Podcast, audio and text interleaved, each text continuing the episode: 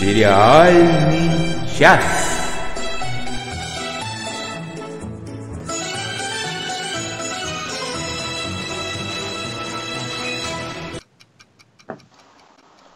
А, здравствуйте, здравствуйте. С вами, как всегда, сериальный час. А с вами, как всегда, Оля Бойко. Всем привет. А с вами, как не всегда, Женя. Я, кстати, не помню, как правильно читать твою фамилию, поэтому просто скажем Женя Веселова. Да, привет. А, и с нами, к сожалению, как это иногда случается, нет Нади Сташины, поэтому мы, у нас сегодня абсолютно такой вот выпуск будет полностью исключительно посвященный э, мультсериалам, основанным на комиксах. Ну, надо же оторваться, вы, пока... Вы, выпущенным пока в Японии и строго про космос. Так что все разбегайтесь, пока можете. Да, председатель сегодняшней комиссии я, как человек, который, в принципе, сериалов не смотрит и никогда не знал, что это такое. А, меня, если что, зовут Денис Альшанов, и на этой радостной новости я вот даже подумываю, как называть первую рубрику. Скорее, погоди, ну... погоди, дав- давай мы пока не начали первую рубрику, желаем а. все-таки Наде Сташиной скорейшего выздоровления, вот, потому что нам без нее плохо. Так что, Надь, давай, лечись и это, и присоединяйся к нам на следующей неделе. Вот, кстати, да. А то я только написал об этом, а нужно А то мы сказать. ничего не смотрим. Мы ничего не смотрим. Надь, ну без тебя вообще никак. Вообще никак. Все пропало. На этом начнем. Сериальные новости. Конечно, это было правильно было назвать премии и номинации, но так а я пока... вот сижу и слушаю, Да-да. думаю, что за заставка? Но так как это пока только номинации, и пока это из категории «Вау-вау, какие новости», я решил э, заглавить это так. А еще я просто забыл о том, что будет эта рубрика, и подготовил только этот джингл. Выбирайте, какой из двух вариантов более правдоподобный, и, естественно, не второй. Конечно, конечно же первый. Конечно, конечно же первый. А, ну, я даже не знаю, э, а, что нас вот больше всего порадовало во всем этом длинном списке. Я, конечно, понимаю, что большинство из нас порадовало то, что наконец-таки Netflix, э, как мы в прошлый раз обсуждали, а, начал побеждать э, HBO и прочие классические источники – да, ну Но... это же это же событие, потому что впервые, по-моему, за 17 лет э, HBO потерял лидерство по количеству номинаций. Это, конечно, вот именно, вот именно. Это, конечно, 4, крутое но все событие. равно. Вот, а учитывая, что в прошлом году Hulu и Netflix э, по количеству взятых премий, по-моему, HBO все-таки превзошел, то это прям событие-событие. Ну что, Оль, что тебя больше всего порадовало? Рассказ служанки, который в лучшем драматическом сериале? А, или что-то более конкретное? Ты знаешь, меня больше всего порадовало, я думаю, это ни для кого не будет сюрпризом, э, то, что произошло ну, собственно, меня и порадовало, и огорчило то, что произошло в категории лучшая актриса в драматическом сериале, потому что, с одной стороны, там случился Э, очень сильный список, и в него попала Сандра О из э, сериала Killing Eve, который я тут уже активно, который подкаст нахваливаю. Это, конечно, очень здорово, тем более Сандра О — это первая актриса азиатского происхождения, которая получила номинацию вообще за всю историю Эми, номинацию в этой категории. Э, лучшая актриса в драматическом сериале. Вот. Ну и, конечно, присутствие Татьяны Маслани меня там очень порадовало. О, потому да. что, не потому что... Да, не потому что она не заслуживает, она заслуживает более чем. Она в последнем сезоне Orphan Black была совершенно замечательна, просто сезон этот вышел уже почти год назад, и я была уверена, что про нее забудут. Вот. Но не забыли, это, конечно, им считается. А, ну, естественно, Элизабет Мосс тоже меня очень порадовала в этой категории, а вот не порадовало меня то, что в этой категории не э, не, в нее не попала, во-первых, Джоди Комер из той, из той же Killing Eve, потому что она более чем заслуживает, и что туда не попала замечательная Кристин Барански, которая в этом сезоне The Good Fight, хорошей борьбы, была совершенно потрясающая, но как-то вот второй год этот сериал вообще совершенно игнорируют академики, это меня, конечно, расстраивает. Вот. Ну и, конечно, я очень радовалась, что The Marvelous Mrs. Maisel, э, великолепная миссис Мейзел, э, попала, собственно, в несколько сразу номинаций, в том числе и а, в лучшую комедию и лучшая актриса в комедийном сериале. Я, конечно, продолжаю восхищаться этим сериалом и довольна, что он получает признание. Вот такие у меня прям вот сходу комментарии. А, я не знаю, что ты, Денис, скажешь на, это, на, я... на тему номинаций. Я могу сказать, что вот в общем-то все номинации как-то для меня очень-очень предсказуемые. Даже тот факт, что Мэтта Смита заметили в «Короне», меня За, абсолютно заслу, не удивил. Заслуженно заметили. Заслуженно да, заметили. весьма сказать. заслуженно заметили. Даже я, человек, который «Корону» не смотрел, я так пару, немножко выхватил. И, в общем-то, да, Хотя еще во времена доктора Кто я был уверен, ну и что этот футболист нам покажет? А он, но он, он реально вырос, он очень сильно вырос, но он вырос еще до этого. А, при всем при этом больше всего меня на самом деле порадовало то, что есть пару номинаций. А, ой, из... У Барри. Очень, у Барри это да, но, понимаешь, у Барри я ожидал, вот честно ожидал. А, я не ожидал то, что пойдут лучшие мужские роли и лучшая женская роль второго плана пойдут из шикарнейшего, шикарнейшей новой телевизионной версии Иисуса Христа Суперзвезды. Да-да-да. Причем я... там, там же, извините, перебью, там же интрига, потому что если выиграет, э, ну, во-первых, если Джон Ледженд выиграет э, как лучший актер в, в мини-сериале, то он будет и год, то есть человек, у которого есть э, все четыре главные премии, Эмми, Тони, э, Оскар и и Грэмми. Вот. Но при этом Джон Лэ... у Джона Ледженда вообще два шанса э, получить, потому что он еще и исполнительный продюсер там, и если, если он собственно, выиграет как исполнительный продюсер, то он тоже будет обладателем всех, всех четырех премий, но при этом Кроме него еще, собственно, Тим Райс и Эндрю Ллойд Вебер станут такими же обладателями этой престижной э, разновидности э, премий, поэтому это большая интрига. Извини, вот я тебя ты, перебила? Ты, кстати, очень правильно перебила, потому что Джон Легенд, э, Legend это вот а, я эту рок-оперу люблю, ну, наверное, лет с 12. Я слышал такое количество вариантов. Я слышал на таких извращенных языках ее. И впервые Джон Ледженд э, исполнил э, партию Иисуса Христа так, что это интересно, потому что я вот сколько лет живу, сколько лет слушаю, я знаю наизусть все партии на как минимум двух языках, и, ну, в смысле, на трех, потому что по-русски знаю две версии.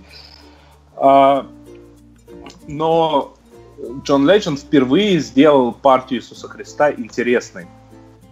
Mm-hmm. Это самая скучная партия, вот честно. А, там Пилат интересно, там, там, там все вот второстепенные интересные, Христос всегда был неважный, это не о нем всегда была история. И он сделал так, что ну, ну, на его фоне если честно, главный персонаж этой оперы, э, естественно, под главным персонажем я подразумеваю Иуду. Иуду. Да, и он, ну, э, не, он хорош, он, он хорош, он прекрасен, но просто, ну, ну далеко не то же самое. Угу. Нам ну, есть что добавить? Большой, ну, конечно. Ну да, там. ну какого, ну песня, которая, которую он написал вместе с Вилаемом, моя горячо любимая Ordinary People, это, это, ну, это лучший любовный гимн всех времен и народов. Вот, на, вот честно, на мой взгляд. Хотя она, по-моему, абсо- абсолютно простая. А, ну, Оль, мы с тобой высказались. Жень, тебе есть что добавить? Единственное, что я могу по этому поводу добавить, это то, что я знаю практически все названия всех э, сериалов, которые были номинированы во многом благодаря подкасту как раз, но при этом я ни один из них не смотрела, кроме Блэк. Это просто прекрасно. Это... Поэтому я не ну, могу ничего сказать, за кого я болею в данной ситуации, учитывая ну, то, что я не смотрела по крайней мере, информацией ты владеешь, это уже даже, хорошо. Даже ту серию «Черного зеркала», которая номинирована, я до сих пор не смотрела, хотя смотрела почти все остальные. То есть, прям а зря, степени. а зря. Я думаю, тебе понравится. Эта я серия, надеюсь, да. Вот. А, ну, да. Что я могу сказать? Главное знать название. На этом, да. мне кажется, можно двигаться дальше. А, поехали. Смотрели, смотрим, посмотрим.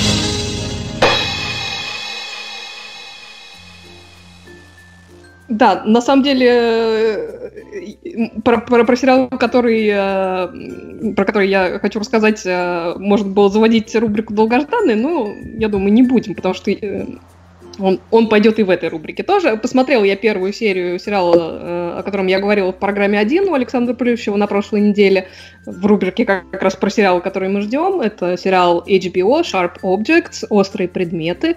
А, это экранизация романа Гиллиан Флинн, автора той самой Gone Girl, то бишь «Исчезнувшая», которая э, которую все помнят по фильму с э, Розамунд Пайк и с э, Господи, напомни мне. Бен, э, Бен, Аффлек, там главный Бен Аффлек. Бен Аффлек. Главное там Розамунд Пайк, извините. Ну, вот, ну неважно. Да, вот, так, э, так вот, Sharp Objects, э, в, в нем играет главную роль Эми, Эми Адамс. Э, и первая серия — это, собственно, завязка истории. Главный, э, главная героиня — журналистка, она работает в газете в Сент-Луисе. Вот ее босс отправляет в маленький городок писать про похищение девочки, причем а, там есть все основания, что здесь э, подозревать, что действует э, серийный маньяк, потому что за год э, до, до этого была как раз похищена и убита другая девочка таким же образом. А, а посылает, собственно, он ее туда, потому что героиня как раз родом из этого городка, поэтому он думает, что она может какой-то а, интересный подход к этой истории найти. А, но при этом ее саму эта перспектива совершенно не радует. У нее довольно сложные отношения с весьма непростой матерью. Да и пребывание вообще в этом городке навевает э, кучу неприятных воспоминаний, связанных э, с детством и с сестрой героини. А, сама героиня, ну, это, в общем, так как-то по ходу дела понятно. Она такая глубоко травмированная, в общем-то, молодая женщина. Она очень много пьет, она много курит, и, судя по флешбекам, которых там очень много в этой серии, что там с ней в детстве произошло, даже помимо того, что случилось э, с ее сестрой, э, что нанесло ей, в общем-то, огромную травму. Но поскольку работа есть работа, э, сложные отношения с матерью и возлияние приходится совмещать с расследованием, произошедшего с похищенной девочкой и с предыдущей, собственно, жертвой.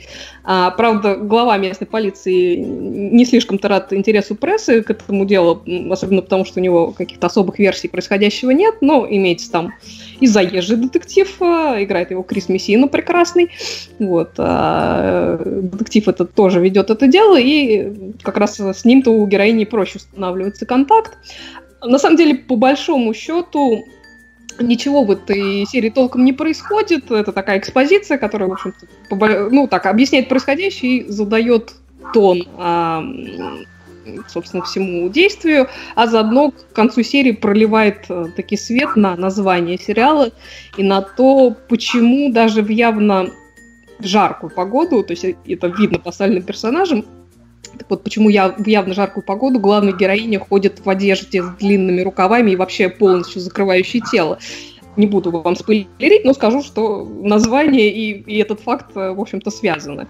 А, Эми Адамс очень хороша, очень она мне понравилась. А Патриша Кларс, Кларксон, которая играет э, как раз неврозную эту мамашу главной героини, она вообще великолепная.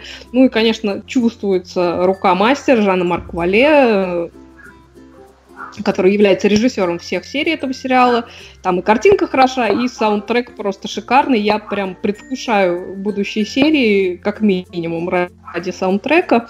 Я напомню, если кто-то забыл, Жан-Марк Вале снял первый сезон э, сериала Big Little Lies, Большая маленькая ложь, и он как раз был ответственен и за подбор песен и музыки в нем. Саундтрек э, в этом сериале потрясающий, поэтому я думаю, что э, Sharp Objects в этом плане не будет исключением. В общем, больше мне пока особо нечего сказать. Я смотреть буду обязательно. По итогам мы к этому сериалу вернемся. Я надеюсь, слушатели его тоже посмотрят, и мы как-то все вместе э, его обсудим.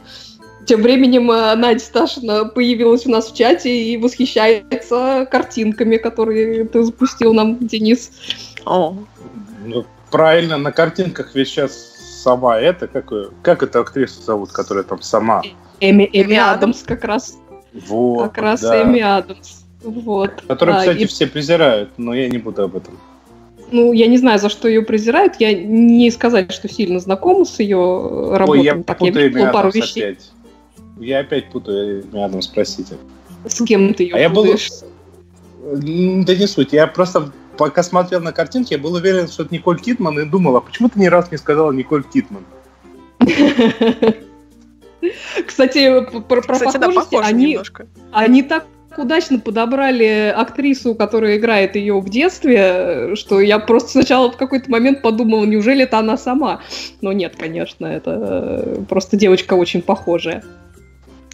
Так что будет интересно продолжить. Ладно, у меня специально для Нади есть Э, Извини, пожалуйста, я тебя опять перебиваю. Я сегодня, видимо, это мой, мой жанр. э, Вот Александр Установич спрашивает, у кого собаки гавкают? Или мне кажется, нет, мне, по крайней мере, тоже кажется, что где-то Это гавкают. у меня гавкают собаки, несмотря на то, что я закрыла все окна и двери. Это я, я не знаю, каким образом их так слышно. Причем она, это явно не собака напротив, это явно там через два или три дома. В общем, я не понимаю. Я извиняюсь. Вот Я она Я закрываю я- телефон слышимость. рукой. как человек опытный, у которого были и собаки, и кошки, могу сказать, что когда лают собаки, это не так страшно, как когда лают кошки. Действительно. А вот Лео Ну нам да. пишет, э, что боль- большую маленькую ложь досняли уже и выпустят в 2019 году. Ну, ждем, ждем, тем более там Мэрил Стрип обещают. Поэтому, конечно же, ждем. И там уже будет Николь Кидман, да? Это не такой обман, как здесь. Конечно, конечно. Правильно. Никакого оптического обмана. Все. Она Велик- сама, сама что ни на есть Николь Кидман будет. Великолепно. Тогда переходим к более, простите, пожалуйста, гейским темам. А, Я тут посмотрел э, киношку одну. А, называется «Уличный кот по имени э, Боб», по-моему. Да, «Уличный кот по имени Боб». И в процессе просмотра я увидел там актрису, которая мне показалась знакомой. Я полез в кинопоиск, смотрю, ну, ничего не узнаю из того, где она снялась. Но зато вижу какой-то огурец сериал. И у этого огурца рейтинг на кинопоиске, ну, такой хороший, ближе к восьмерке. Это достаточно редкий рейтинг, если честно. Открываю, а, смотрю, Рассел, Рассел Т. Дэвис, и он в 2015 году снял, был шоураннером, сня- написал сюжеты, ну и выпустил целых три сериала, восьмисерийных каждый. Огурец, банан и тофу. А, Э, Простите, э, среди нас сегодня, среди ведущих, две несовершеннолетние девушки, но я все равно вынужден объяснить, почему огурец. А, Просто, просто как бы все начинается с того, что главный герой вот в огурце объясняет, что какой-то журнал выпустил э, характеристики того, как выглядит мужской а, орган, а, из, ну, из его твердость и плотность на трех примерах тофу, банан и огурец. Я, честно говоря, я не понял, в какой последовательности он это снимал, а, и почему я начал смотреть именно с огурца, э, потому что огурец, он про геев. Банан и тофу, он вроде как не про геев. Ле- Лео прям спрашивает, почему тофу? Вот Потому да, что- почему тофу я еще могу понять, банан и По- огурец, но тофу. Э, Вот тофу это когда все плохо. Лео поймет, вы нет. Ну, Простите, э, Лео, прости. Я не в том смысле, что ты поймешь, потому что должен понимать. Ну, потому что как бы каждый мужчина хотя бы раз в жизни сталкивался. Простите, пожалуйста. картинки, говорят, шикарные. Кар- Картинки шикарные. Я, я А, поддерживаю. Да, я тоже согласна. А, суть в чем? А, Вообще, Рассел Т. Т. Дэвис э, до того, как э, занялся нашим любимым доктором Кто, он успел побывать сценаристом и шоураннером та- замечательнейшего сериальчика про отношения. а, а, как он назывался? Дружба в шестером.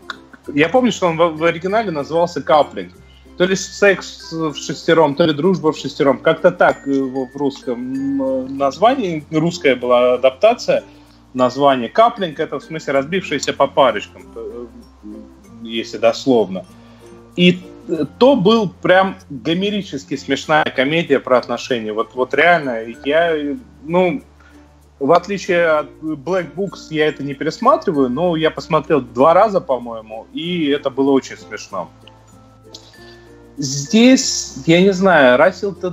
Дэвис немного потерял, вот то ли в хватке потерял, то ли вот это очередной пример, когда гомосексуальному мужчине а у него лучше выходит написание сюжетов про гетеросексуальных э, пары. Либо, может, я в принципе чего-то не понимаю. Но вот я посмотрел две серии из восьми э, и остался в таких вот... Я даже не знаю, как объяснить, чтобы не употребить слово «чувство», когда разговариваю о сериале про гомосексуалистов. Простите меня, пожалуйста. А, но как бы мне чего-то не хватило. Мне это показалось... Чувства э... не хватило. Нет, мне не чувства не хватило. Мне, у меня сложилось впечатление, что это неправда. Слушай, э, извини, что перебиваю, я только что посмотрела, что он еще создал. Оказывается, он автор сериала «Queer as Folk» или «Близкие друзья». Это такой культовый э, сериал про как раз гомосексуальные отношения. Я тоже посмотрела несколько лет назад. И я бы не сказала, что там как-то плохо сценарий или неправдоподобно, потому что как раз Антон раскрылся, всю тему раскрыл в нескольких сезонах прям достаточно конкретно. Вот, честно сказать, не видел, не знаю. Надя нам подсказывает, что «Любовь на шестерых» он назывался сериал «Капнинг». А, я не знаю, тот сериал, который ты э, озвучивала, честно, а, но... Он начало 2000-х, то есть там 2000... Вполне может быть, что Рассел тупо списался. Нет, это все смешно, это все, как бы, это все даже забавно чем-то, ну, то, что здесь указано. Вполне может быть, что, ну, вот, э, знаете, я сегодня в Твиттере наткнулся э, на шикарнейшую ветку, где, скорее всего, девушка попросила описать всякие странные ситуации, которые происходили в постели. И я ржал как конь. А, но вот у меня по, более, по поводу большинства из них было ощущение, что, что это, в принципе, какое-то вранье. Тут нам пишут, что звук поплыл. Куда звук поплыл? Не знаю. Не знаю, не знаю, не квакаем, исправили. Скажите, пожалуйста, исправили звук? Я ну, скажу, что и правильно.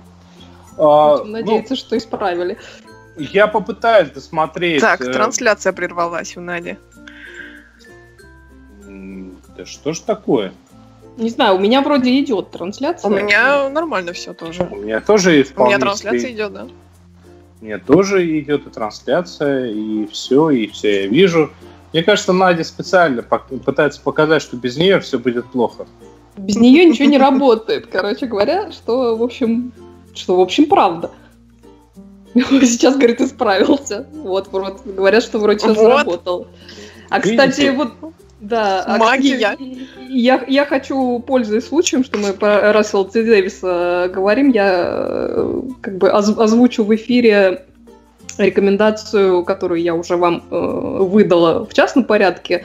Э, сериал под названием Bob and Rose. Э, тоже, собственно, Рассела Т. Дэвиса с Аланом Дэвисом и с э, Лесли Шарп в главных ролях. Э, такой очень трогательная такая романтичная история. Так вот там как раз, э, собственно, главный персонаж, которого Алан Дэвис играет, э, он вроде как гей такой, причем э, сто процентов, никаких женщин, вообще ужас-ужас. Вот. И, и вот он знакомится как раз с девушкой, которая, ну, с женщиной, которая играет Лесли Шарп, и вдруг начинается у него какие-то чувства. И он так, так трогательно и смешно по этому поводу переживает. Вот. Но, на удивление, вообще хорошо написано, и, и действительно прям такая трогательная, романтичная история. Я думаю, что вам понравится. Вот и, мы сегодня, рекомендую посмотреть. Мы сегодня еще вернемся к этому переходу. Ты запомни, ты запомни. Да. Э, да, возвращаясь к огурцам, бананам и прочим тофу, э, простите, пожалуйста, могу сказать то, что я попытаюсь, конечно, досмотреть. Мне пока не то чтобы очень, очень радует, но я, скорее всего, досмотрю, и, наверное, когда уже досмотрю все три сериальчика, тогда вернемся, обсудим еще раз. И, Женя, попытаюсь запомнить, ну, точнее, ты, естественно, потом должна будешь написать, чтобы я, да, как тупой человек, да. тупой человек не забыл, и я посмотрю вот более такую правдивую а, историю о том... Ну, я предупреждаю, что он очень длинный. Очень длинный, ну, правильно. Но там чтоб я- 80 с чем-то серий. Ух. Любой мужчина, у которого хоть раз были отношения с женщинами, он всегда подумывал, а не стать ли мне геем? Поэтому Интересно. стоит посмотреть. Неожиданная точка зрения. Да. С- Ладно, С этого нас- момента поподробнее, пожалуйста. Нет, у нас дальше идет другая рубрика. Простите. Как Ну, извернулся как. На самом интересном месте. А, Да, у нас сейчас должна идти заставка письма. Я ее забыл добавить. Сейчас я ее добавлять не буду, потому что это будет долго. А, Но это даже лучше, потому что у нас в результате образуется ну прям великолепный переход от такого абсолютно гейского сериала, как «Огурец», к такому какому-то, я бы даже сказал, мужицкому сериалу, о котором нам сейчас расскажет сам Лео. Привет, друзья, это снова Лео. А значит, в сериальном часе опять настало время странички. Ну вот, блин, опять до этого момента же все было так хорошо. Сегодня в духе времени я расскажу вам о сериале на тему спорта, на тему близкую мне, спортивных журналистов и бейсбола. Сериал называется «Брокмайер» по фамилии главного героя Джимми Брокмайера, патриарха комментаторского цеха, опозорившегося в прямом эфире. Дело в том, что прямо во время матча, отвлекаясь на всякие события игры, что интересно и забавно по ходу, э, комментатор наш рассказал во всех-всех-всех подробностях о измене жены. Естественно, ему пришлось уволиться, он уехал из Штатов, опускался все ниже и ниже, дошел до комментирования петушиных боев в Гаване и решил все же вернуться домой, думая, что о нем все забыли. Ему предложили работу в маленькой-маленькой команде низшей лиги, в заштатном городишке. Он приезжает туда и узнает сразу несколько неприятных вещей. Во-первых, работать ему предстоит не на телевидении и даже не на местном радио, а прямо на стадионе для пришедших туда людей комментировать э, бейсбол. Во-вторых, есть такая штука, как YouTube. В-третьих, в этом самом YouTube есть ролики с его позором. В-четвертых, они набирают десятки и сотни миллионов просмотров. И его до сих пор все помнят. Наш герой буквально пробил дно, понял всю глубину собственного позора, но решил, как часто бывает в таких случаях, что на этом дне, значит, как-то нужно обустраиваться. И он принимает эту работу. Мы понимаем, что сюжет сериала ведет Брокмайера и команду через терник к звездам, но главное здесь даже не это. В данном сериале есть неплохие, почти семейные шутки, удачно подобранный актер, особенно актер на роль главного героя. Он действительно очень похоже передает интонации комментаторов старой школы, то, что и как они говорили, это здесь передано очень удачно. Сейчас уже почти таких комментаторов не осталось, но я еще помню их. Очень удачно здесь вообще передан дух игры. Совершенно не обязательно разбираться в бейсболе, чтобы смотреть этот сериал, поскольку он, как игра, не на первом месте. Он присутствует везде как воздух, как дух, как атмосфера. И это очень удачно. Равно как и удалось авторам сериала передать атмосферу маленького заштатного американского городка, на мой взгляд, тоже это украшает данный сериал, который, в общем-то, не таит в себе ничего такого уж эдакого. Никаких супер открытий он вам не готовит. Неладно скроен, да крепко сшит. Это про сериал Брокмайер. Здесь нужно отметить, что бейсбол все-таки это немножко больше, чем просто игра. Недаром э, о человеке часто говорят, он пошел в первый класс, он первый раз сходил с отцом на бейсбол, он первый раз поцеловался. Это такое что-то душевное, семейное. И недаром есть выражение «любимое американское времяпрепровождение». Именно так называют бейсбол. В данном сериале вот именно это поймали очень удачно. Я могу назвать, пожалуй, только еще один подобный сериал Friday Night Lights. Только там речь шла о маленьком городке и команде по американскому футболу школьной. И вот со времени того сериала ничего подобного я не встречал. И вот встретил наконец в лице сериала Брокмайер, у которого сейчас уже вышел второй сезон. Я уверен, что он понравится не только тем, кто любит спорт. Я надеюсь, что вы посмотрите сериал Брок Майер, быть может, даже полюбите бейсбол и, конечно, сделаете собственные выводы. А, а, Надо заметить, а, что это далеко не единственный комментарий, который мы получили на этой неделе. А, ну, точнее, единственный аудиокомментарий, но это си- настолько сильно не единственный комментарий и письмо в редакцию, который мы получили на этой неделе, а, что мы решили то, что, наверное, нашим постоянным телезрителям будет интереснее сходить в нашу группу в Фейсбуке, где люди успели все очень старательно обсудить, и уже прочитать, в общем-то, кто что сказал там, и иметь возможность прокомментировать.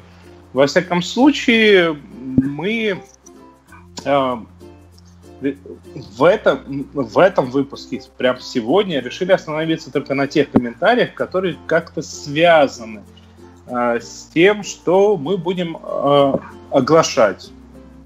Я же правильно все говорю? Конечно. Я всегда прав. Вот прям Да. я, я прям на этом предлагаю продолжать. Досмотрели.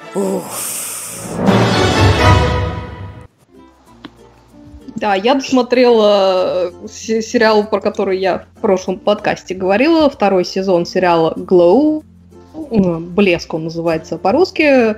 А, собственно, э, расшифровывается название на самом деле, как я уже говорила, Gorgeous Ladies of Wrestling, а, то бишь роскошные дамы рестлинга. А, сериал этот с большим приветом 80-м годам, со всей их такой абсурдной эстетикой, жутким макияжем, прическами, э, нарядами.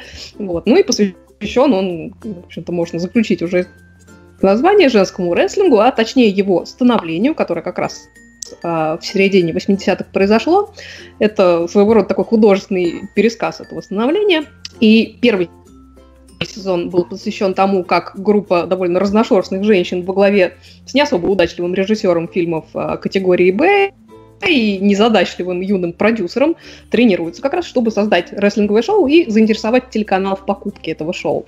Вот. А во втором сезоне они занимаются уже непосредственно съемками этого самого сезона, потому что, спойлер, а, телеканал таки его закупил. Делают они это довольно весело, но надо сказать, как часто это происходит с сериалами Netflix, они немножко долго раскачиваются, и вот э, на пик этот сезон, я бы сказала, вышел серии, наверное, к восьмой, учитывая, что в сезоне 10 серий всего, это, конечно, чуть-чуть поздновато, но, с другой стороны, все равно они делают это так здорово и даже как-то трогательно, что вот как-то им всю эту медлительность и- медленность э, прощаешь, и потом героини там такие обаятельные, что что, в общем-то, хочется как-то за ними следить, несмотря даже на, на то, что сюжет иногда чуть-чуть провисает. Даже не сюжет, а темп провисает а, в этом сериале. Вот. А, помимо героинь там есть а, уже упомянутый режиссер, который такой ужасный ворчун и сексист, с одной стороны, а с другой стороны, это такой яркий пример, ну, знаете, на лицо ужасный добрый внутри. Ну, вот, и особенно Прости, это... Оль, ну, про- ну, Да. просто вот это вот описание меня внезапно, ворчу на сексист, это было шикарно сейчас. Ну, собственно, он такой и есть. А, Вот. И, собственно, вот а, то, что на самом деле, ну, чего стоит этот человек на самом деле, особенно видно в одном из эпизодов, а, потому как во втором сезоне они отметились, в том числе и на тему вот этого всего движения Me Too, э, то есть явно они там вдохновлялись историей как раз с Харви Вайнштейном, а, то есть э, ситуация такая, что в разгар съемок второго сезона главная героиня Рут э, получает звонок от э, большого босса телеканала, а, на котором как раз выходит их сериал, с приглашением на ужин. Вот. Ну, она думает, что вот, наконец нас заметили, это же прекрасно. Вот, приходит на ужин, оказывается, что ужин не в ресторане, а в номере. При- при- придя в номер, э, видит там э, э, и думает, что все в порядке. Ну, естественно, продюсеры в какой-то момент под благовидным предлогом высылают из номера, и тут большой босс, естественно, начинает свои гнусные домогательства до бедной девушки. Она, к счастью, сбегает, но понятно, что это практически было самоубийство, потому что тут же у них начинаются проблемы. Но, собственно, суть не в том. А, интересна очень реакция а, тех, тех людей, с которыми героиня, собственно, делится этим, этим происшествием. А, первая, она, естественно, делится своей такой, ну, она ее бывшая подруга, а теперь они такие заклятые подруги, то есть э, у них там воз... произошло разногласие в свое время из-за того, что Рут э, и завела интрижку с мужем этой самой подруги. Ну, неважно. Так вот, подруга реагирует э, довольно ужасным образом, потому что она говорит, ну вот, типа, могла бы ради сериала как-то как-то преодолеть себя и, в общем-то, и переспать с этим товарищем. Вот, что, конечно, героиню ужасает. Вот. А когда она говорит э, вот этому самому ужасному, ужа сексистскому режиссеру, он совершенно ну, как, реагирует как нормальный человек. Он говорит, о господи, ну и э, неэфирные слова следуют. Вот, э, то есть э, иногда все-таки люди себя э, в таких ситуациях проявляют удивительным способом. А, в общем, как-то понравилось мне, как они э, подошли к этой теме. Вот. Ну и, в общем и целом, мне кажется, они как-то и бои начали поинтереснее показывать, э, да и отношения как-то очень интересно между э, героинями развиваются, учитывая, что в первом сезоне они только знакомились, а в, во втором сезоне они все-таки уже такая команда, которая выступает единым фронтом, поэтому за ними хочется наблюдать, э, и я думаю, что если сериал будет продлен на третий сезон, то я с удовольствием продолжу его смотреть, и, и вам, в общем-то, рекомендую присоединиться ко мне. Вот так. Сериал «Glow» или «Блеск», напомню, называется. Я очень давно хочу, вот примерно еще до того, как вышел первый сезон, но до сих пор не начал. Ну, я помню, что там Женя еще что-то смотрит у нас такое. Да, Женя, Женя уже не смотрит, Женя уже досмотрела. Уже досмотрела. А, да, вот досмотрела. начинается. Да-да. А, сериал «Скам» или «Стыд» — это норвежский сериал. Мне хочется еще раз поблагодарить Алана Берри за то, что он об этом сериале как-то напомнил а, в комментариях как раз в группе в Фейсбуке. А, и как раз примерно это совпало э, с тем временем, когда его начала смотреть одна моя подруга, поэтому я решила к ней присоединиться. Э, сериал законченный, в нем 4 сезона, он выходил с 2015 по 2017 год. И э, в центре сюжета находятся подростки. А, и, собственно, весь сериал повествует как раз об э, их жизни, о каких-то случаях, э, которые происходят вместе с ними в школе, о проблемах личного характера, э, о познании себя, в том числе о познании собственной сексуальности и ориентации, а также затрагивает какие-то темы важные вроде религии или какие-то остро-социальные тоже моменты сериал вначале у меня вызывал немножко противоречивые ощущения, потому что я начала его смотреть, и первые пару серий я большую часть времени просто не понимала, о чем они там вообще разговаривают. То есть э, в центре сюжета там находятся девчонки, там группа девочек. Э, дело происходит в начале учебного года, они только-только пошли в старшую школу, еще толком там никого не знают. И они объединяются и постоянно разговаривают о каком-то автобусе, о том, что вот им нужен какой-то автобус, э, и чтобы их автобус был успешен, им нужно познакомиться срочно со старшеклассниками и с кем-то из них как можно больше раз переспать. И тогда они станут успешными, и тогда у них автобус будет крутой. И я сижу, и я понимаю, что очень интересно, но я вообще не понимаю, о чем речь.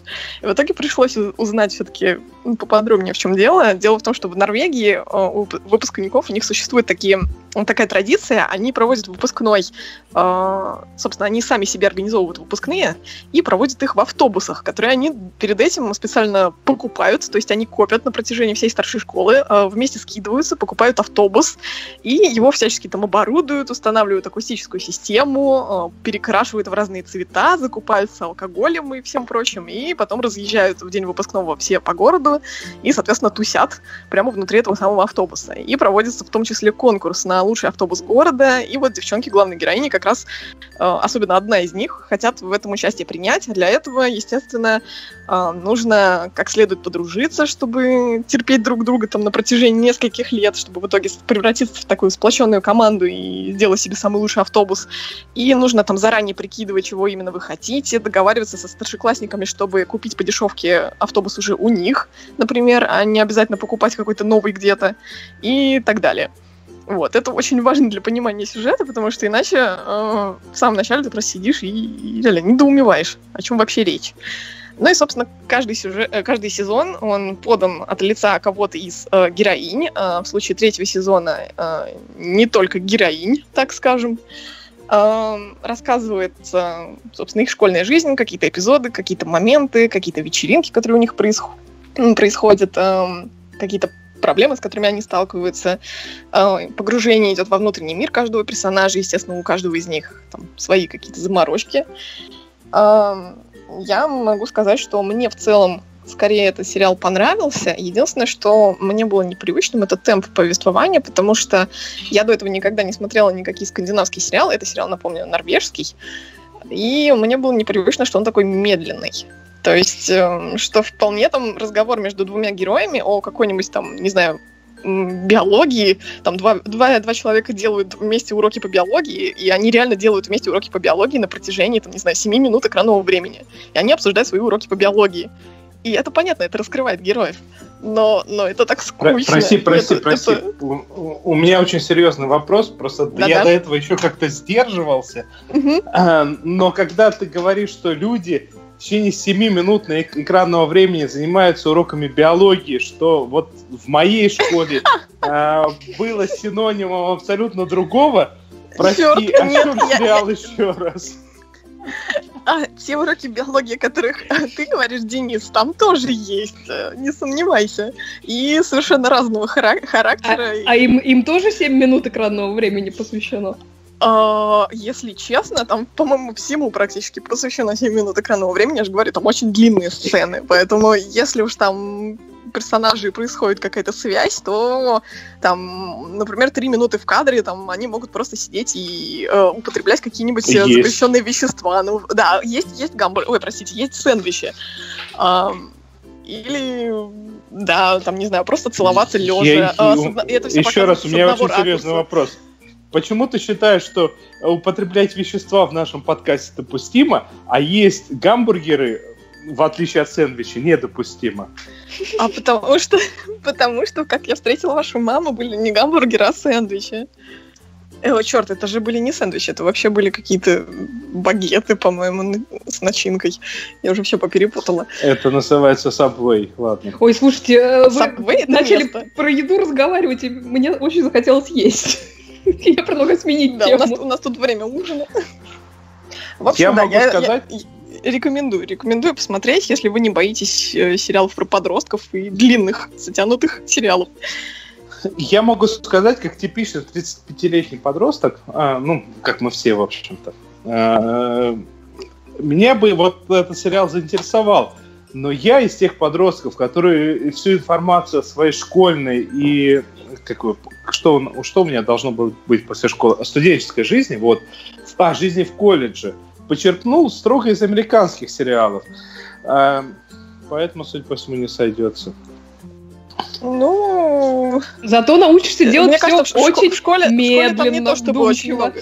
Там не то, чтобы очень много действий происходит в школе, но скорее уж вне ее. По 7 минут. Я понял. Ну да, ну да. Там, нет, там серии, может, может быть, одна серия 12 минут, а может быть, одна серия 48 минут. И ты никогда заранее не знаешь, какой длительности будет следующая серия. А вот это шикарно. 12 минут 40. Интересно. И- Это вот я всю жизнь мечтал о таком докторе Кто. Вот представляете? Бежим! И они 12 минут бег- бегут. Бежат, бегут. Я не знаю. Не, ну э, там, как, как я поняла, там э, в начале каждого эпизода, ну вот каждого этого кусочка указывается конкретный день и время, в которое они происходят, и этот кусочек, он выкладывался на официальном сайте сериала онлайн именно в этот день, именно в это время, а потом их уже собирали в серии. Круто. То есть они Ты сейчас типа как в, реаль- в реальном То есть, типа, времени. да, то есть, да-да-да, типа, как будто это происходит в данный момент. В данный момент это выложили, и действие начало происходить. Ты это смотришь одновременно с тем, как это происходит якобы в реальной жизни. И у всех персонажей там были свои аккаунты в соцсетях, с ними можно было там общаться вот на протяжении этих двух лет и так далее. Да. Ты сейчас взорвала мне мозг настолько, что я прям даже не боюсь того, о чем дальше Оля будет рассказывать. Да я теперь боюсь. Да, ну, собственно, я хочу предварить э, рассказ комментарием, который написала мне Тея Шуваева. А, написала «Не могу молчать. Досмотрела The Handmaid's Tale. Мощно, актуально. Если кто еще не смотрел, то зря не так. Элизабет Мосс срочно выдвигать на все премии. А Маргарет Этвуд поклон. Великая женщина. Ну, не могу, во-первых, э, не согласиться. А, а Элизабет Мосс, собственно, таки выдвинули на э, премию Эмми, так что все нормально, ты, все, все хорошо. Вот. Ну, я, собственно, да, тоже досмотрела второй сезон «Рассказ служанки», и действительно мощно, действительно актуально, причем чем дальше, тем пугающе все более актуально. Причем там получилось, э, так получилось, что я как-то последние пять серий посмотрела на залпом. Это, конечно, большая доза, этот сериал лучше порционно смотреть. Э, Ну, как-то, вот, не знаю, на фоне э, там тех же американских э, новостей про иммигрантов, которые, у которых детей отбирают, отдельные сцены смотрелись практически как документальные, и это, ну, это действительно страшно. И, собственно, его и так страшно смотреть, а тут, э, когда он совсем уж приближается к реальности, становится вообще жутко. А, кстати, вот Надя Сташина, которая не смотрела, кстати, этот сериал, э, страшно его критиковала за то, что вот придумывают какую-то жуть нереальную. А на самом-то деле Маргарет Этвуд рассказывала, что она проделала довольно-таки серьезную исследовательскую работу, когда писала книжку, и не включила в нее вообще ничего, что не произошло или не происходило в реальном мире, вот, ну, где-то, где-то в каком-то месте на Земле. Просто она так собрала разные хроники и сделала из них одну такую до жути реалистичную антиутопию, О, которая... кошмар какой. Да, которая вдруг спустя 30 лет начала как-то очень комплексно сбываться. Я надеюсь, что все-таки как-то э, до такого не дойдет.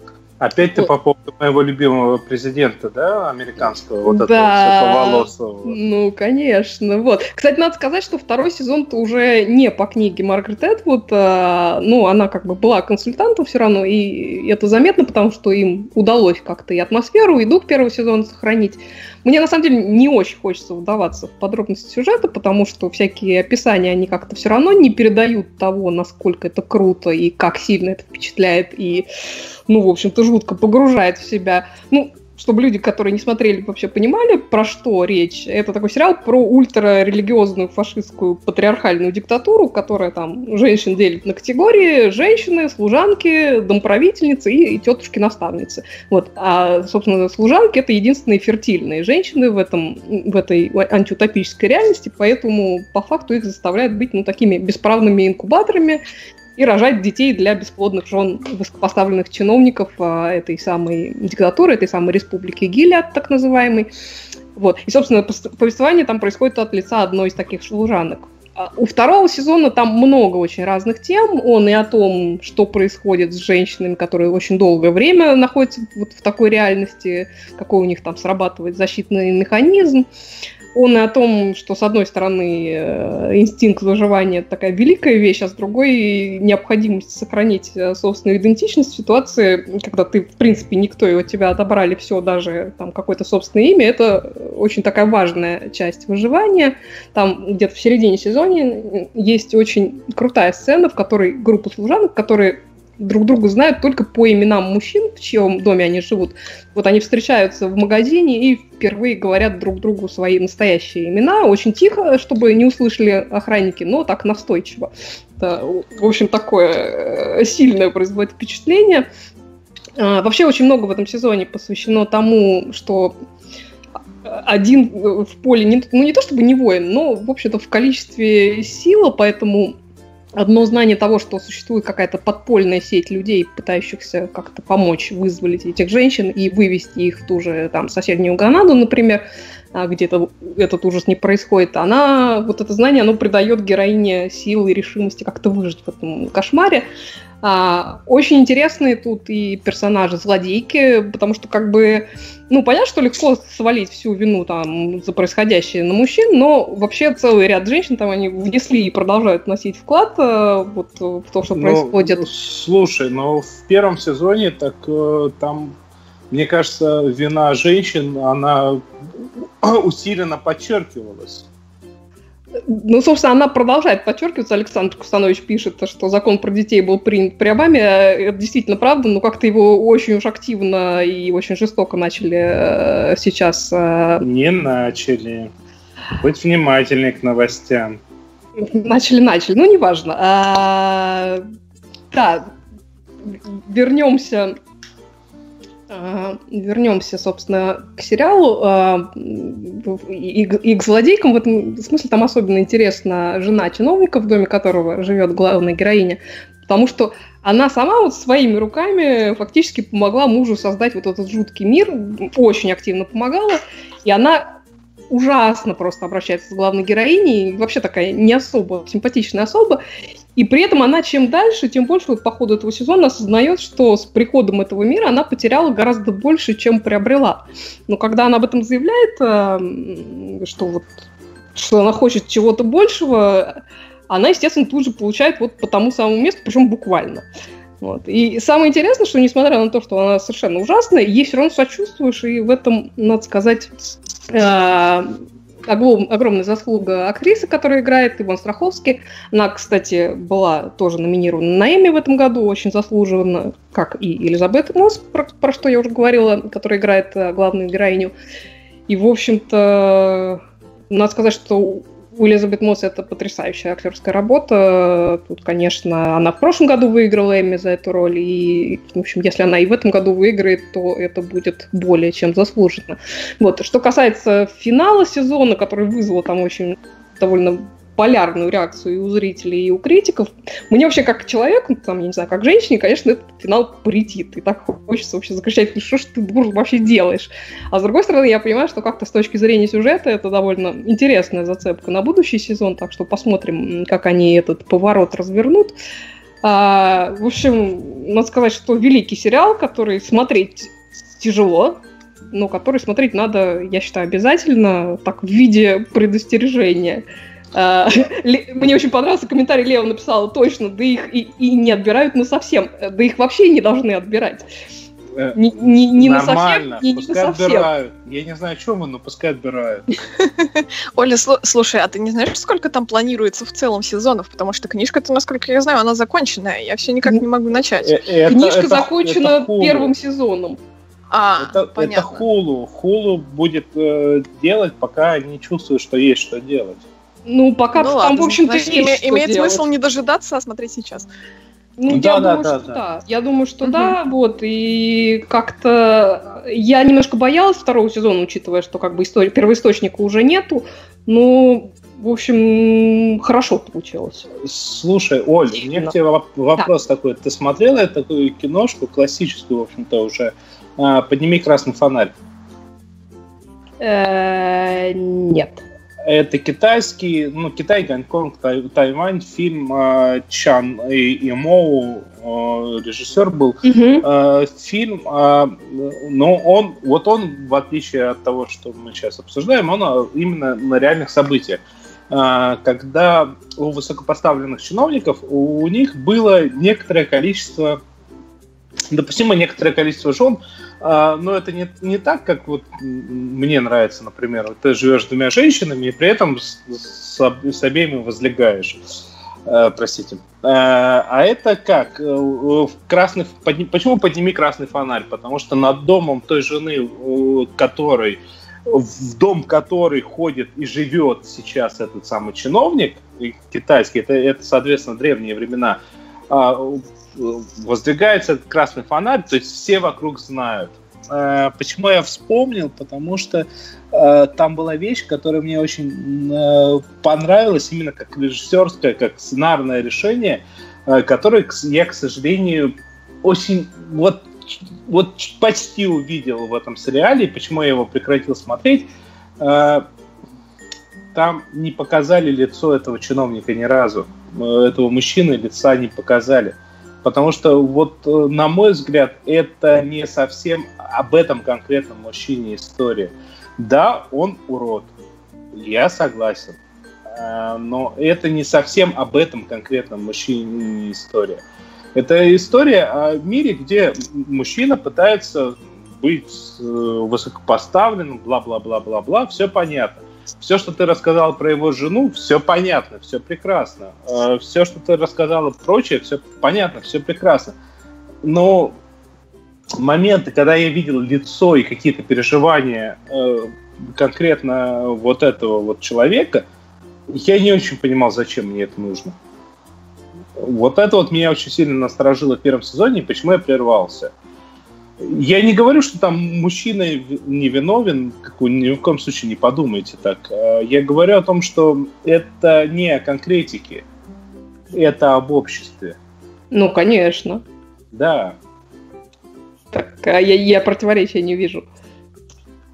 Я просто как, вспомнил это кино, когда ты сейчас рассказывала, и решил показать, что я умный. А, в этом смысле. Ну так я и так знала, что ты умный, в общем-то. Я думаю, не только я знала. А вдруг кто-то не знал? Ну, да, вдруг теперь, теперь знают все. А, теперь ну знают что, все. так я вспомнил про кино, мы побежим к этому, к Давай к прекрасному. Побежим.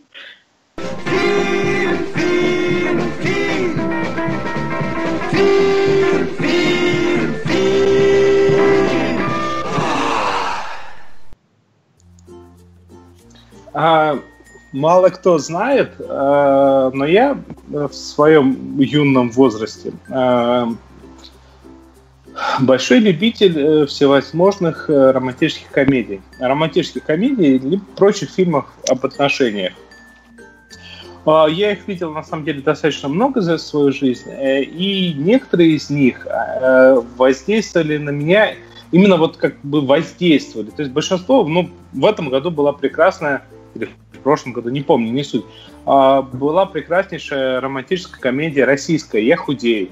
Я могу вам посоветовать ее посмотреть, но вот что-то рассуждать о ней я смысла не вижу, потому что, ну, это В начале проходная... этого года вышло. Ну, вот, вообще великолепно.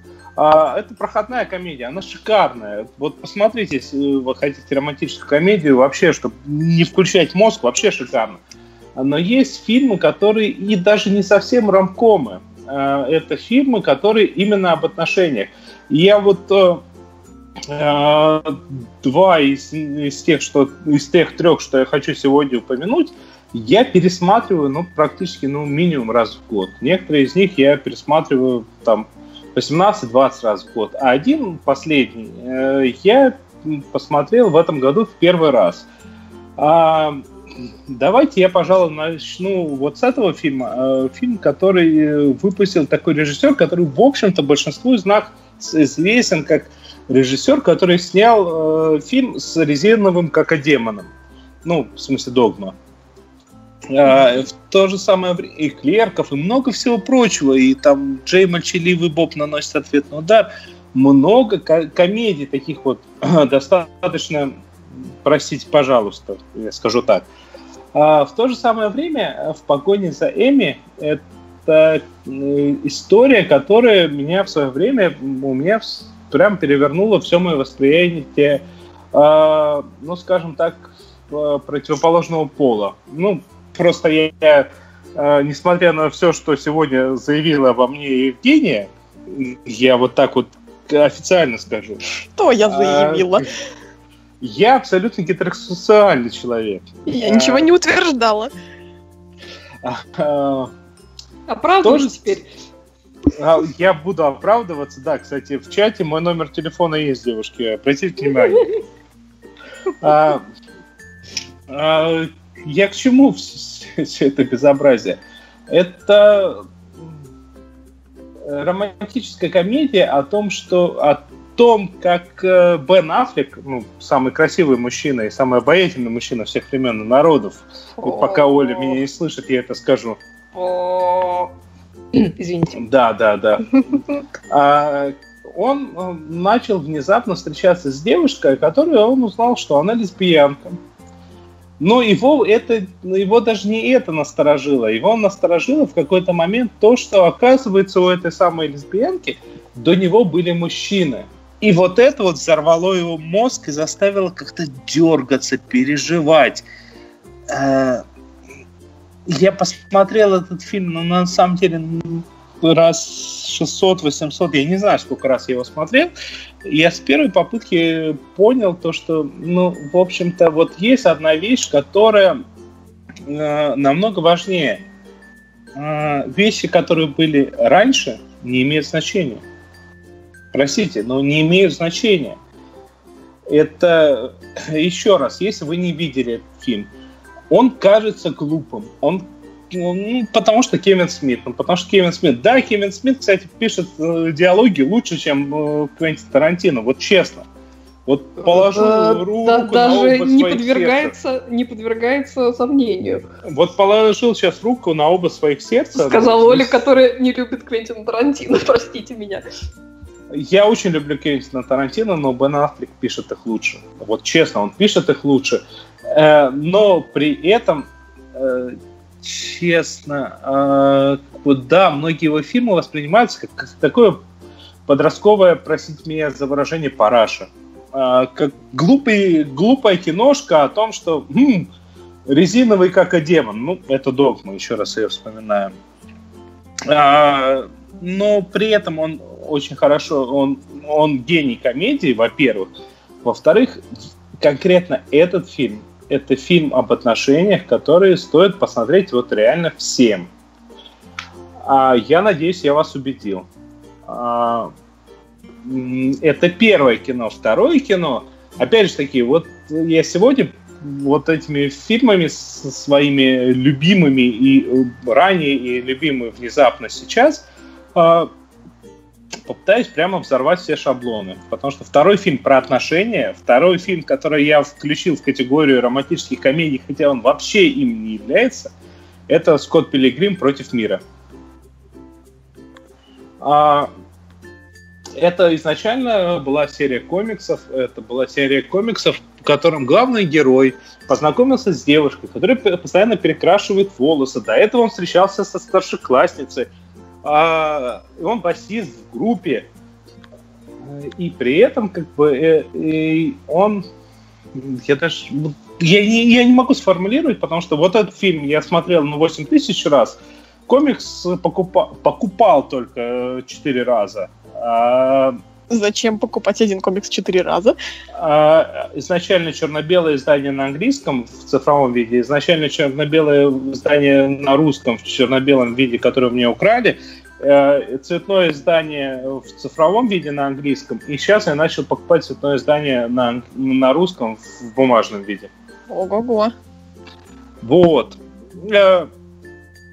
И главный герой, он вынужден драться с бывшими своей девушки, со с семью злыми бывшими, среди которых есть Капитан Америка и Супермен, так-то. Ну, еще это... а, как этого зовут? Швимер? Ой, господи, что с моей памятью? Дэвид Швимер, да, по-моему, его зовут. Ну, он еще режиссера играл в этом, в найденном любимом сериале. Как он называется, кстати? Про... Все про забыли. Сейчас про что? Это, это Про вообще... да. оркестр. А, А, забыли. Моцарт в Да-да-да. джунглях, да, да. Это, ну, это, а, господи, А, почему я вот внезапно о нем вспомнил? Ну, во-первых, это фильм, который я включаю каждый раз, когда я не знаю, что включить. Ну, то есть примерно раз в месяц. Ну, если это не Квентин Тарантино. Потому что Квентин Тарантино я включаю чуть реже. А, Оля, это я специально так сказал сейчас. Я- я- Хоботов я все оценила. Чтобы посочувствовали? Да, да, да. А, это фильм, он, он, он, ну, при всем при этом, он, он опять же таки об отношениях. То есть, вот э, вы вдумайтесь, Э, парень, ну, достаточно простой парень. Такой парень играет Майкла Се- Майкл Сера. Вот вы, вы помните, как выглядит Майкл Сера? Тот самый Майкл Сера из. Arrested Development. Нет, он очень обаятельный, это ну, нужно Очень отдать ему должное. страшненький. Но он страшненький, это да. Это вот прям вот квинтэссенция всего, что можно о нем сказать. Обаятельный, но страшненький. Ну, то есть вот полная копия меня, только я еще и жирный. А, Самокритично. Слушай, как-то, Денис, ты, по-моему, в тысячу раз симпатичнее, чем этот чувак. ну, я просто селфи умею делать. И прибедняешься очень сильно. Вот. а, и э, он встречает очень яркую девушку, вот реально очень яркую девушку. ну, Она раз в неделю меняет цвет волос. А, И она приехала в их жалкую Канаду из Америки, из самой Америки. Торонто, вот, из Нью-Джерси, по-моему, или из Нью-Йорка, я не помню даже, кстати. Я, кстати, кстати, не обратил внимания. Она умеет пользоваться межпространственным туннелем, который проходит через мозг у самого Скотта Пилгрима. Она встречалась с капитаном Америком, Ам- Ам- Америкой Америком. и, да, и Суперменом. А, и первый ее злой бывший это Мэтью Паттел, он индус в костюме этого пирата. Вот. А, Индус в костюме пирата звучит гораздо опаснее, чем Капитан Америка. э, ты тоже не видела, да? Вот прям вот Нет, сразу, увы. как мы заканчиваем, включаем, потому что там еще и саундтрек бэковский. А, и просто, ну, вот вы подумайте, э, за всю историю он должен сразиться с семью злыми бывшими, а потом еще и на самом деле, вот сейчас будет спойлер такой гигантский, он должен сразиться с собой за право того, что ну, быть с этой девушкой. А, И это такая очень хорошая аллюзия, прям, ну, на любые отношения. То есть, если ты выстраиваешь отношения, вот она, вот, вот тебя вся аллюзия. А, и тут я перехожу к последнему фильму, а, который в оригинале называется Take, Take This Waltz а, по названию песни Леонарда Коэна, который в этом фильме звучит в определенный момент. А, наши замечательные локализаторы настолько ужасно перевели название, то, что я не могу об этом не сказать. Они перевели «любит косая черта», «не любит». Почему критично то, что фильм называется «По Texas Waltz»? А, это очень жуткая песня. Это ужасная песня. Это песня, которая рассказывает о том, что любые отношения, они сегодня начинаются и в определенный момент заканчиваются. Да, этот вальс, он может продлиться всю жизнь, а может не продлиться. Это нормально. Жизнь такая. А почему меня этот фильм зацепил? Потому что большинство романтических комедий, вот это, кстати, вот впервые за все, э, за все три фильма, это именно романтическая комедия, и тут, да, тут даже снялся Сатрогин, который, которого Оля особенно любит, даже больше, чем Квентин Тарантино, я знаю. Да я к нему совершенно равнодушна, если честно. Ой, великолепно. Тут, кстати, э, это сыграла Сильверман, которую ты, может быть, любишь э, чуть больше. Ну, в общем, да. А, вот. А, а, почему мне этот фильм очень понравился? Соответственно, главная героиня, которую сыграла Мишель Уильямс, кстати, очень хорошо сыграла, а, она в браке э, с Сетом Рогином, э, в браке, где от которой, в общем-то, на- начала уставать. То есть, с одной стороны, их очень много объединяет, а с другой стороны, ну, она реально устала. И тут она знакомится с, с неким мужчиной, э, который, ну, вначале не знает то, что она в браке. Потом он, э, как бы, оказывается, что живет в соседнем доме. И он э, такой показывает то, что она ему интересна, но, понимая, что она в браке, не предпринимает ничего лишнего. Э, Этого мужчину играет Люк Кирби, если вам это о чем-то говорит. Простите меня.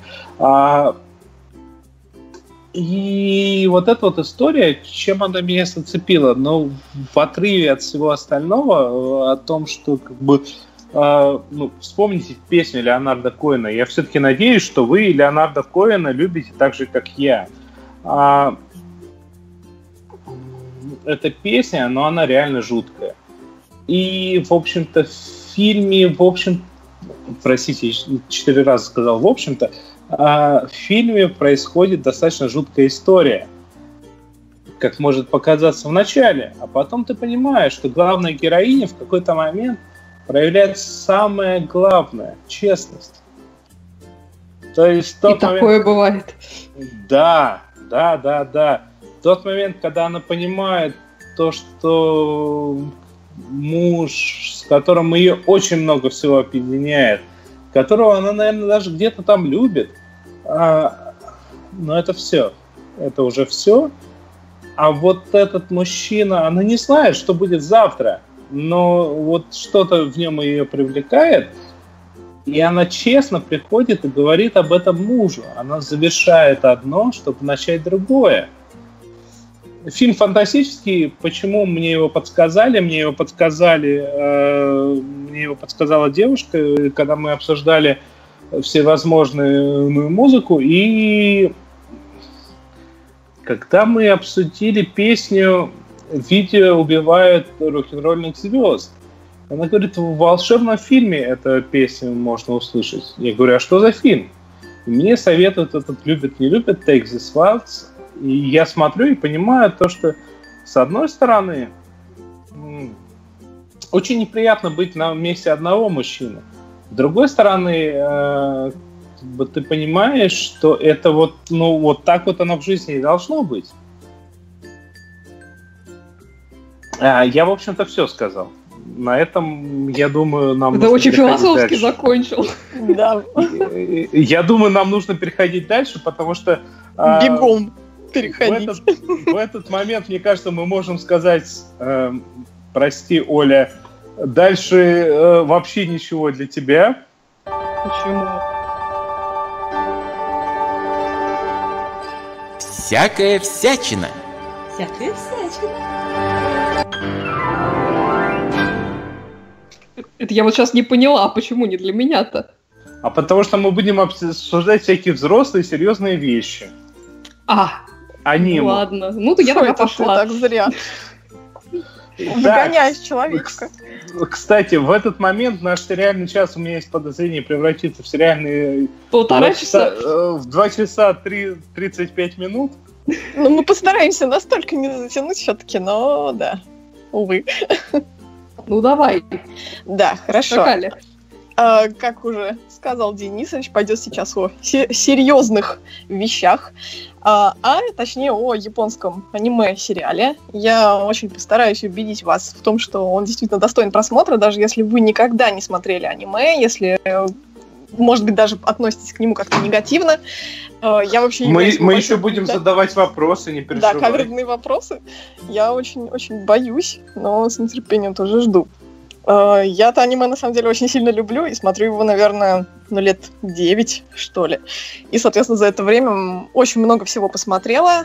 Э, больше всего люблю такое разнообразие, которое дает аниме. То есть там всегда огромное количество разнообразных жанров, э, сюжетов, эпох, миров. Но есть какие-то такие штучки, которые, скажем так, являются общими чертами для многих аниме, то есть какие-то приемы, которые в целом характерны для аниме. И именно эти приемы очень часто могут отпугнуть человека, который с этим вообще никак не знаком, потому что он просто не очень понимает, что к чему и почему это сейчас происходит. Uh, обычно, ну, вот начиная вот просто с этих самых больших глаз. Почему у аниме персонажи такие большие глаза? Потому что uh, они нужны для того, чтобы выражать эмоции. И авторы придумали, вообще авторы аниме в целом, уже придумали такое большое количество каких-то приемов, которые все время используются вне зависимости там, от жанра, вне зависимости от э, стиля и от тематики, для того, чтобы через глаза, допустим, персонажа показать его характер. То есть, там, чем больше а глаза... Можно да? вот тебе прям сразу прерву. А смотри, Да-да. А, предположим, я не тот человек, который видел, ну, там, 3, 4, угу. 15, 16 аниме-сериалов. Угу. А, я, предположим, ни одного не видел. И ни одного, я даже Миядзаки, предположим, не видел никогда. А, Ой. И начинаю, начинаю смотреть, и у меня вопрос. Хорошо, вот глаза играют, эмоции пытаются передать. Угу. На твой взгляд, я как такой человек э, с первой попытки смогу по этим глазам понять эмоции или как? О, ну, тут же играет множество факторов. То есть это же не только глаза. Во-первых, есть озвучка. И актеры озвучки в аниме тоже играют огромную роль, поскольку именно их задача передавать как раз все то, что думает и делает персонаж. А во-вторых, э, все эти эмоции, они очень упрощены, то есть они максимально такие упрощенные, чтобы было сразу понятно, что именно имеется в виду. Ну, там тоже простой пример, э, там, когда, человек, когда человек улыбается, он не просто улыбается, если он прям счастлив так, он еще и глаза закрывает, то есть зажмуривает прям как будто от счастья. И может даже при этом начать светиться, то есть в буквальном смысле светиться от счастья. Или эм, там тоже не знаю, потемнело в глазах там от ужаса, это тоже может восприниматься немножко буквально, то есть прям действительно видно, как эти глаза у него затемняются или затемняется прям все лицо.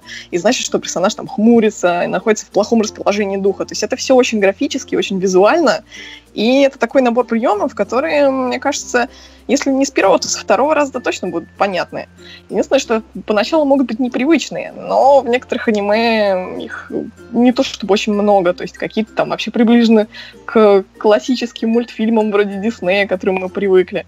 Так что нет, я не думаю, что это как-то может мешать восприятию, там, смутить поначалу, да, но потом, но никакой проблемы, мне кажется, с, воспри... с пониманием возникнуть не должно. То есть это легко узнается. И по контексту в том числе. Так, еще вопросы какие-то по этому поводу будут? Ну, да, да, давай ты сейчас расскажи про тот э, сериальчик, который э, ты именно хочешь за, затронуть, потому что прям да, интересно. хорошо. Да, хорошо. А, ну, собственно, как я сказала, такие яркие прям приемы, они очень характерны скорее для каких-то детских сериалов, для широкой аудитории. А чем серьезнее, можно сказать, аниме по тематике, тем вот, меньше каких-то таких, таких гипертрофированных моментов. И в данном случае, да, я хочу рассказать о достаточно взрослом аниме по тематике, э, которое называется Made in Abyss, или по-русски «Сделанный в бездне» не сделано, а сделанный.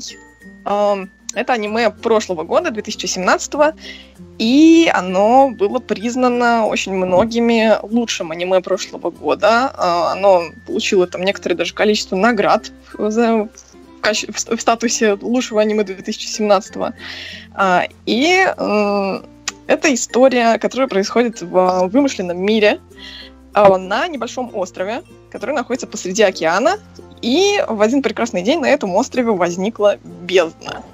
Бездна — это такой огромный провал, такая круглая дыра в земле, которая в радиусе там больше, больше километра, а э, ее глубина совершенно неизвестна, поскольку измерить ее не представляется возможности. И, естественно, сразу она привлекла какое-то огромное количество всяких исследователей, путешественников, которые хотят туда э, погрузиться и раскрыть ее секреты. И главная героиня этого аниме — это девочка по имени Рико, ей всего 12 лет, и она живет в сиротском приюте, в котором детей готовят стать э, будущими исследователями бездны. То есть их там всячески обучают, э, дают какую-то спортивную подготовку и периодически в том числе отправляют на экспедиции на какую-то небольшую глубину, там 100 метров, по-моему, чтобы они там как-то осваивались, э, учились добывать себе пропитание, и таким образом, когда они вырастут, они смогут уже погружаться гораздо глубже и э, добывать какие-то секреты. А во время одной из экспедиций, в самом начале истории, Рику сталкивается с неким существом, которое в целом внешне по поведению очень похоже на обычного маленького мальчика, примерно ее возраста. Но на самом деле он является чем-то вроде робота. При этом не совсем понятно, что это такое вообще за, за вид робота, потому что он живет, он думает, он дышит, он нуждается в пище и в сне. А, то есть он фактически выполняет все функции человека, у него в том числе есть и эмоции, и воспоминания, но при этом у него там, например, э, тело сделано из какого-то эластичного материала, и у него есть две механические руки, которые могут вытягиваться, и, в общем, непонятно, что это вообще такое, а самое главное, что он сам этого не знает. То есть у него а, после того, как она его нашла, оказывается, что у него абсолютно отсутствует память и воспоминания о том, что же он вообще такое. И, а, собственно, он понятное дело, что появился... А, ну, единственное, что он понимает, это то, что он появился откуда-то из глубин бездны, и он очень хочет туда погрузиться для того, чтобы, собственно, вернуть себе память и понять, что он из себя представляет. У девочки, у Рико, у нее тоже есть э, своя мотивация. Дело в том, что она сирота, но ее родители в прошлом тоже были исследователями. Э, Причем ее отец погиб, насколько известно, в одной из экспедиций. А вот ее мать пропала без вести. И Рико уверена в том, что ее мать все-таки жива, и она где-то там находится в глубине этой бездны, И, соответственно, она очень хочет туда попасть, чтобы встретиться с матерью, которая, как она думает, ее там где-то ждет. И все аниме представляет собой как раз э, их совместное путешествие в эту самую бездну. И самое интересное, что там есть, это э, изображение, это графическая составляющая. Это, собственно, сама бездна. Бездна — это просто вот простор для фантазии. Э, там множество различных зон, э, в зависимости от разной глубины. Там меняется абсолютно все. Меняется флора, фауна, меняется общее настроение, э, меняются цвета, меняется климат, там, в том числе опасности, которые могут поджидать героев там где-то за углом или в кустах. А, там есть какие-то бескрайние зеленые поля, усыпанные цветами, есть э, леса перевернутых деревьев, есть э, долина так называемых великаньих кубков. Это такие огромные камни, которые похожи на чаши, но сверху они плоские, и на них э, такое ощущение, что как будто какие-то гейзеры, гейзеры зеленого цвета, и вокруг очень много тумана, исходит пар. В общем, все это очень-очень-очень неописуемо красиво. Я потом обязательно поделюсь еще картинками в группе Фейсбука, потому что просто смотреть, получать нереальное эстетическое удовольствие. У меня и... тут очень серьезный вопрос, еще взрослый mm-hmm. такой. А вот есть такая птичка, рисовка. А с, с ней как? Потому что вот то, что я вижу в трейлере, э, ну, на самом деле, это не девочка, покорившая время, это даже не Миядзаки, это достаточно такое, ну, стандартное аниме визуально. А ты а, говоришь, что оно очень красиво. Оно очень красивое, потому что э, в том, что ты видишь, это, мне кажется, та часть, когда они еще не, нач- не начали погружаться в бездну. То есть в трейлере бездна фактически не показана. Uh-huh. да, действительно, герои нарисованы в достаточно привычной для аниме именно рисовке, в такой упрощенной. То есть э, те самые большие глаза, да, такой чиби, да, такие круглые, э, круглые головы, немножко пропорции тоже э, не совсем правильные, то есть вот именно большие головы там, по сравнению с остальным туловищем, но это, э, скажем так, дает какое-то настроение э, истории, поскольку, ну, насколько было понятно, наверное, из рассказа, может показаться, что это все очень детское, то есть там вот они там путешествуют, дети, раскрывают какие-то новые миры, там все так красиво. На самом деле это аниме жанра сейнен, то есть оно предназначено вообще-то для мужчин старше 18 лет. Его целевая аудитория — это мужчины. И я не учла это, когда начала это смотреть. Я не считаю, что это вообще как-то очень прям сильно важно. Uh, ну, вот именно что, какая-то половая принадлежность, но возраст, да. То есть я не рекомендую смотреть это аниме детям и не рекомендую смотреть его с детьми.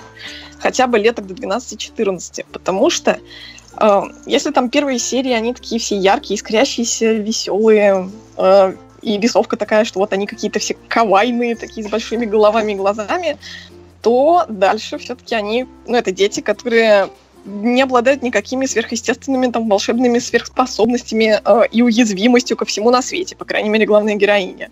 Э, они погружаются в непонятный мир, в котором там есть какие-то летающие саблезубые слизняки, э, какие-то трехголовые птицы. Все это на них может напасть, все это их может как-нибудь там покалечить и чуть ли не убить. И они реально сталкиваются с достаточно серьезными проблемами в том числе проблемы выживания и проблемы каких-то ранений, а, и психологически тоже достаточно сложно, поскольку а, дело в том, что из бездны, чем глубже ты в нее погружаешься, тем ниже те шансы, что ты вообще сможешь вернуться наверх. И не столько потому, что там снаряжение какое-то, сколько потому, что чисто физически там существует такое, ну, это прозвано проклятие бездны. То есть, чем глубже ты находишься, э, тем хуже тебе будет, если ты попытаешься подняться. То есть там на каких-то верхних уровнях у тебя там может голова закружиться, а, грубо говоря, там опустишься на 2000 метров, и у тебя начнутся сильные галлюцинации, ты можешь потерять сознание, если просто попытаешься оттуда выбраться. Так что, то есть дети, которые погружаются куда-то, скорее всего, они оттуда никогда не вернутся. А, это очень красиво, очень интересно, такие, все их приключения. Но да, это действительно в какой-то момент становится немножко тяжело.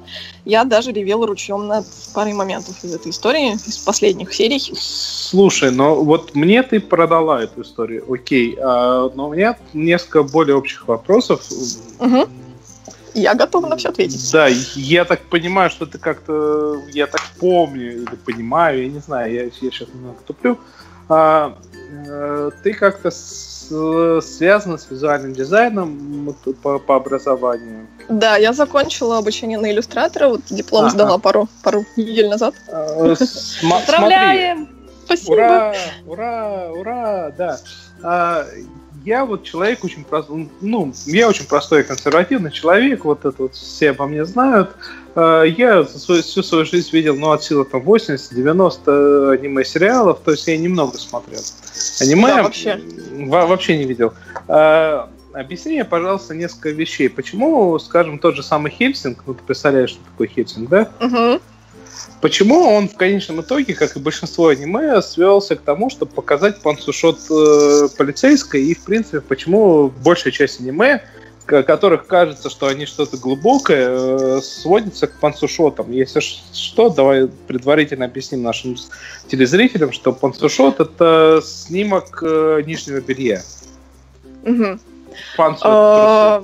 Мне кажется, что не все к этому сводится. То есть конкретно, допустим, Made in Abyss есть э, парочка таких моментов довольно спорных, о которых я, я читала, в том числе видела дискуссии, э, когда, например, девочка главной героини моется, и, собственно, она находится обнаженная, но она при этом ребенок. Это никак не зацензурено, это абсолютно никак не преподносится в качестве чего-то такого вот прям ужасного. И ты вообще не обращаешь на это внимания в данном контексте, потому что в контексте этой истории это вообще никакого значения не имеет. Но да, к сожалению, есть многие аниме, которые на этом сфокусированы. Я могу сказать, что Made in Abyss не является одним из них. То есть, если там какие-то такие моменты появляются, то исключительно из-за того, что в данной ситуации, там, когда ты грязный путешественник, а, и фактически все, что ты делаешь, показывается на экране, зачем это пропускать и акцентировать внимание на, на этом, если ну, как бы, если ты это покажешь, ничего страшного из этого не будет. То есть никакой трагедии, и это никак не эротизируется в данном случае. Ок, хорошо, предположим, принимаю, но, скажем, ну тот же самый Гарон Лаген, который Мгм. э, какой-то момент, ну, типа, типа философская история о том, что как бы наша форма жизни, она является, судя по всему, основной в галактике. Ну, и учитывая особенно тот факт, что мы, скорее всего, находимся в виртуальной реальности, и мы не являемся живыми существами, а являемся Мгм. не более чем модулят, ну, как бы, а, Ничего себе ты загнул. часть- частью Для меня Гурен Лаган вообще не об этом. А, Но он, в общем-то, ну, на мой взгляд, об этом. И вдруг э, полностью две, по-моему, серии, посвященные полностью фан-сервису. А, то есть серии, которые в бане, где главный герой Э. Да-да-да, в я том либо понимаю, я знаю, ином о чём виде да. показывают э, эротизированно. Ну, я нашим слушателям э, объясняю. Мгм, да. показывают э, избыточно эротизированно. Вот э, как бы э, я, например, знаю, почему это приемлемо для аниме, но можешь ты нам объяснить? все очень сильно зависит от целевой аудитории все-таки. Поскольку, ну да, то есть Гурен Лаган, он рассчитан, на мой взгляд, все-таки больше для подростков и для, именно для парней. Поэтому там, извините, даже дизайн персонажей основных, там э, одна из главных героинь по имени Йоко, это такая девочка, у которой э, просто минимум одежды с самого начала. Она появляется там чуть ли не в первой серии. Ты и серьезно огромный- сейчас? огромные я не буфера. обращал внимания. Да-да, если ты не заметил. И это, да, это выставляется на показ, так сказать, немножко на усладу зрителя. Мне кажется, все зависит от целей все-таки. Зачем это применяется, для кого это предназначено. То есть гора- совершенно не во всех аниме это так. В той же твоей любимой тетради смерти, допустим, это практически отсутствует, поскольку это совершенно не нужно ни для сюжета, ни для чего бы то ни было. Мия-мия, на секундочку так. Ну, Миса Миса, она, она, не, фан- она не, не фансервисная, у нее Она просто определенный... фан-сервис полностью. Нет, Нет, у Ты- нее есть... Ты э, просто я имею в виду, никогда не что... была готик-мальчиком. Вот я А, был готик-мальчиком. Нет, она, понятно, она фан-сервис. э, Это девочка, которая одевается в стиле готической лолита. Она модель, да, понятно, Вот. что она фан-сервис для тех, кто любит эту субкультуру. Но э, она не является фан-сервисом в более широком смысле. То есть нигде нет, не показывается ее пансушоты, не показывается ее там обнаженная натура. Это немножко не совсем правда о том, что действительно во всех э, аниме такое присутствует. Ну, окей, ладно, Так, сейчас я... Товарищи, вот Надя Сташина нас обвиняет в том, что мы какие-то дебри удалились. Я предлагаю вернуться в народ. Да, обсуждаем Я- вещи, которые никто не знает. Я предлагаю вообще на этом заканчивать, потому что на этом мои каверсные вопросы закончились. Ну, О, более. отлично.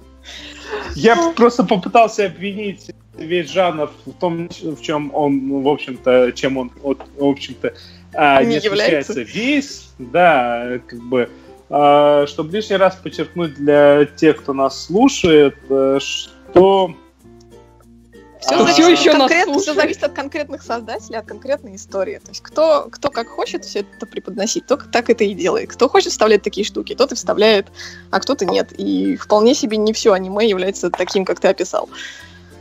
вот, вот именно об этом я и пытался сказать. Ну что, мы на этом моменте будем подбивать бабки, закругляться, так сказать. Давно-давно пора.